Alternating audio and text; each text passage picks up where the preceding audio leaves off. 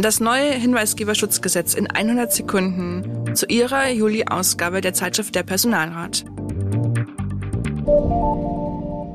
Fallen Beschäftigten bei der Arbeit Missstände auf, stehen sie vor einem Dilemma. Melden und Verbesserungen für alle erreichen oder schweigen und persönliche Nachteile vermeiden. Das neue Hinweisgeberschutzgesetz soll die Entscheidung erleichtern.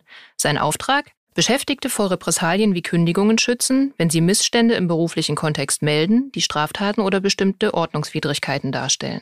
Dienststellen ab 50 Beschäftigte müssen dafür jetzt interne Meldestellen einrichten. Diese Aufgabe können grundsätzlich Beschäftigte der Dienststelle übernehmen. Aber die zuständige Person muss die nötige Fachkunde haben, also zwingend geschult werden.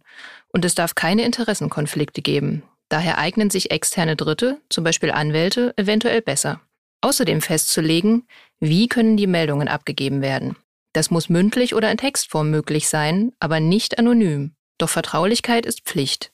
Die Identität von Hinweisgeber und der von einer Meldung betroffenen Person darf, bis auf wenige Ausnahmen, nur die Meldestelle erfahren. Viel zu tun also für Personalräte, denn sie bestimmen an vielen Stellen mit, etwa beim Einrichten der internen Meldestelle und der personellen Besetzung. Und sie müssen aufpassen, dass Kollegen nicht Opfer falscher Verdächtigungen werden. Das gilt insbesondere bei Beamten, denn gegen sie gelten im Gesetz verschärfte Regelungen. Welche das genau sind und alles andere zum neuen Hinweisgeberschutzgesetz erfahren Sie in der Juli-Ausgabe von Der Personalrat.